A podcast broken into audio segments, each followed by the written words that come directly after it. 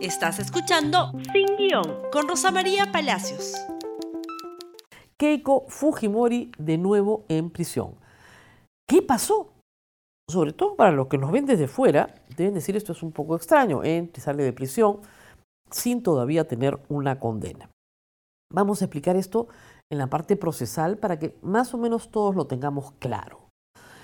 El Tribunal Constitucional ordenó la excarcelación de Keiko Fujimori y su libertad, pese a que la Corte Suprema había ordenado 18 meses de prisión preventiva a solicitud de la Fiscalía, porque llegó a la conclusión de que todo lo actuado en el sistema de justicia era nulo.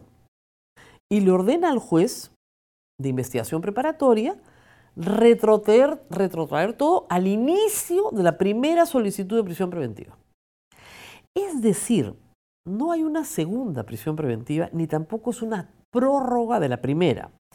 Procesalmente, nulo todo lo actuado no existe, nunca existió, hay que empezar de nuevo.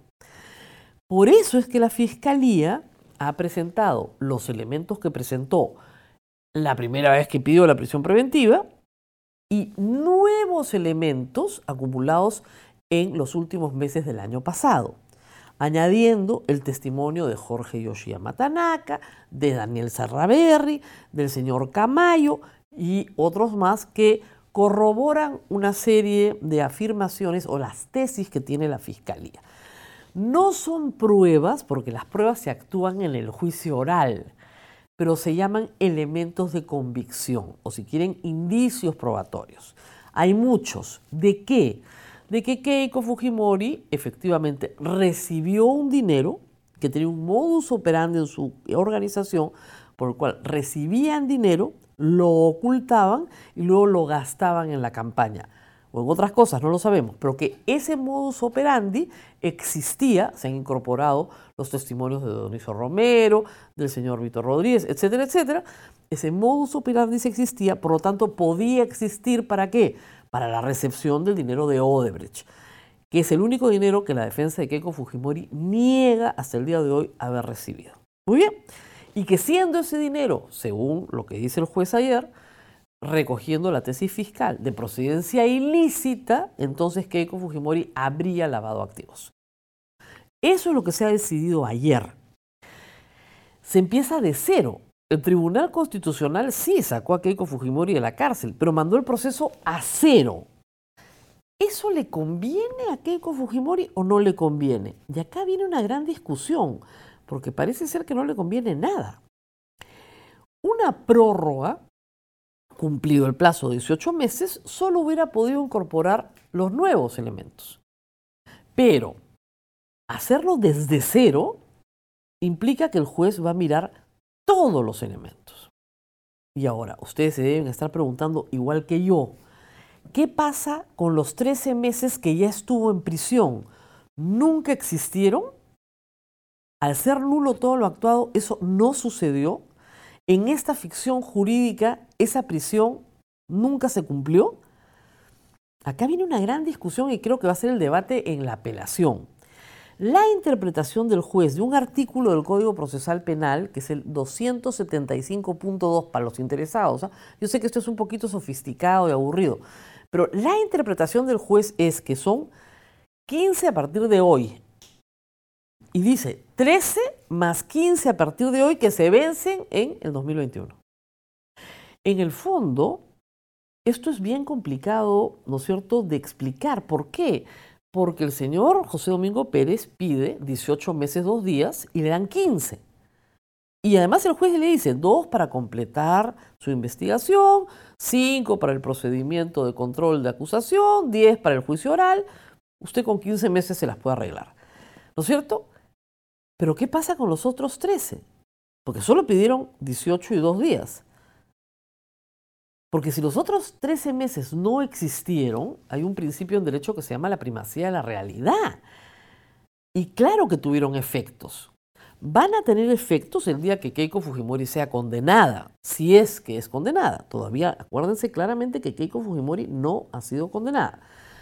Porque ese tiempo de carcelería se le computa dentro del tiempo cumplido. Pero si no tienen efectos acá y los 15 son de aquí para adelante, esos 13, ¿qué son?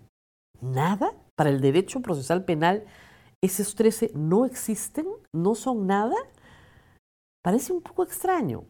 Si más bien se suman, 13 más 15 son 28 meses de prisión preventiva.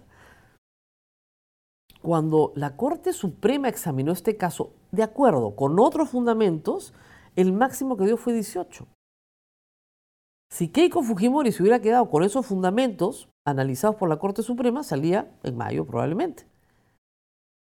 18, 5 más.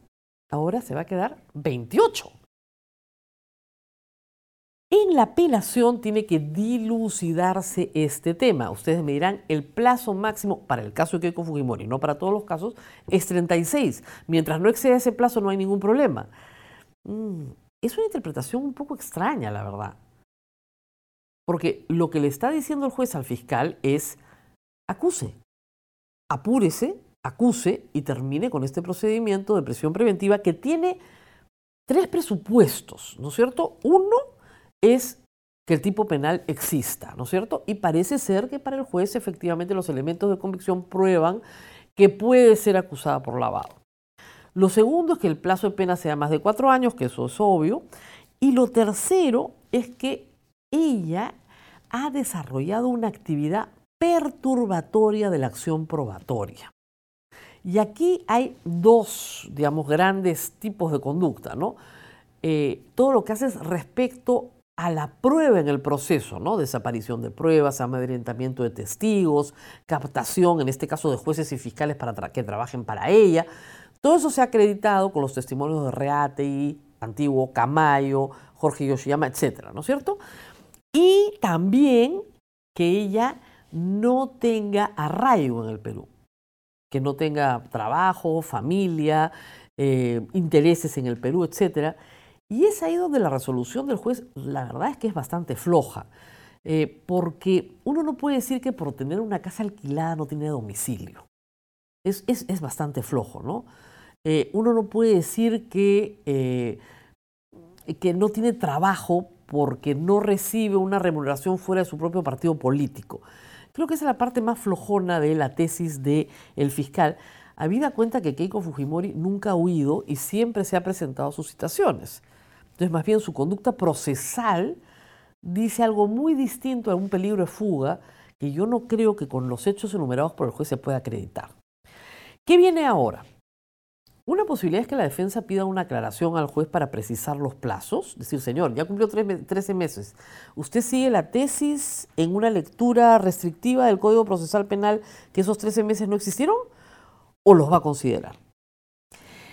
La otra es irte de frente a la apelación y plantar el mismo tema, señor. O sea, nos han dado, nos han sumado plazos, ¿no es cierto? Como si los primeros 13 meses no valieran nada, no tuvieran ningún efecto jurídico. Y los actos nulos sí tienen efectos jurídicos para los hechos cumplidos, por lo menos en el derecho civil. Vamos a ver qué dicen los jueces y los expertos. No soy un experto en la materia, pero creo que hay un tema bien debatible. En todo caso, Keiko Fujimori estaría libre si hubiera hecho una sola cosa desde el primer día, decir la verdad. Sí recibí dinero, sí lo recibimos de esta manera, sí efectivamente lo partimos en pedacitos. Todo lo que ha dicho después, porque lo ha terminado admitiendo, el pitufeo, etcétera, lo pudo haber dicho el primer día. Y si lo decía el primer día, no había ninguna obstrucción de la actividad probatoria. E insistía su defensa en la tesis de que eso no constituye lavado de activos porque Keiko Fujimori no podía presumir ni saber que el dinero de sus donantes, que eran muchos, procedía a fuente ilícita. Esa es, esa es la discusión que hay que tener en un juicio.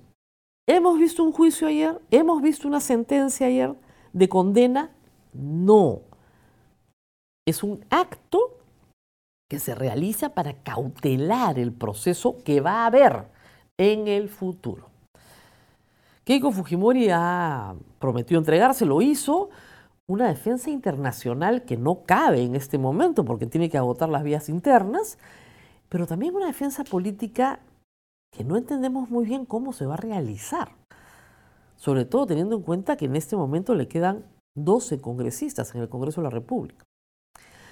Y no sabemos si lo que está anunciando ya en esa defensa política es una candidatura presidencial que sí puede realizarse desde prisión, así lo hizo Gregorio Santos, para el año 2021.